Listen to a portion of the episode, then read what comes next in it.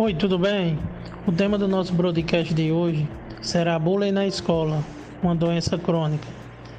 Bullying é, é qualquer forma de agressão, de falta de respeito ou discriminação com o aluno na sala de aula ou no ambiente escolar.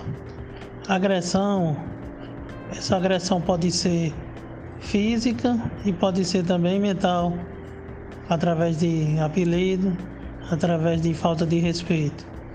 Então, o bullying é algo que não é dos tempos atuais.